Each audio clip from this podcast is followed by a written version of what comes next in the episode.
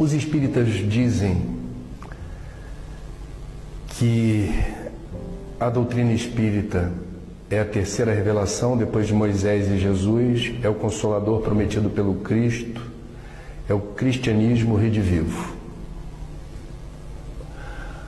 A mim me parece que o Espiritismo é um meio para se alcançar um objetivo comum a todas as filosofias e religiões que entendem a vida como algo sagrado, distinto, importante. É uma ferramenta preciosa de reforma íntima no pressuposto de que somos imperfeitos e as imperfeições nos causam dor e sofrimento, o Espiritismo aponta caminhos que, para serem trilhados, vão demandar a sublimação das nossas poucas virtudes e a superação dos nossos muitos defeitos. O Espiritismo não se considera, e isso é muito bonito, o único caminho que leva à salvação e nem se considera superior a qualquer outro caminho que promova o mesmo efeito.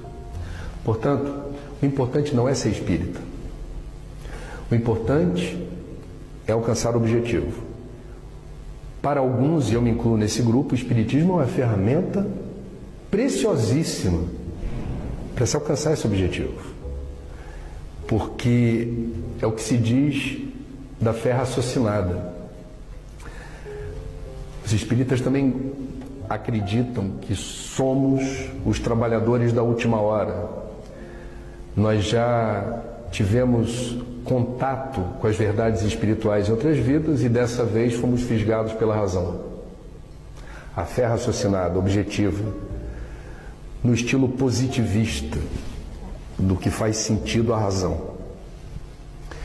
Então, somos os trabalhadores da última hora porque é o último vagão do trem. E é uma doutrina consoladora, posto que afirma a existência de Deus, isso é muito importante, afirma a inexistência da morte, isso é muito importante, permite a comunicação com os desencarnados, e isso é muito importante, porque, a bem dizer, não é o fenômeno que importa. Eu não me aproximei da doutrina pelo fenômeno. Eu, com quase 30 anos de doutrina, apenas há dois anos atrás vi uma sessão de materialização. É, e porque fui convidado.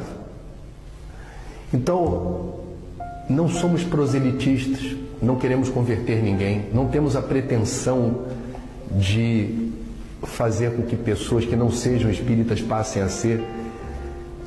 Apenas achamos importante para quem esteja aberto, sensível, alguma explicação que faça sentido para que o universo, a vida, o ser humano, Deus sejam peças que se encaixem melhor no tabuleiro,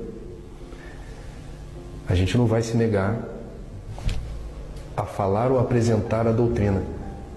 Mas nós não queremos invadir o espaço aéreo de quem já tem a sua convicção. Isso é muito bonito. Então, em resumo, o Espiritismo para mim é uma ferramenta fantástica de mudança para melhor.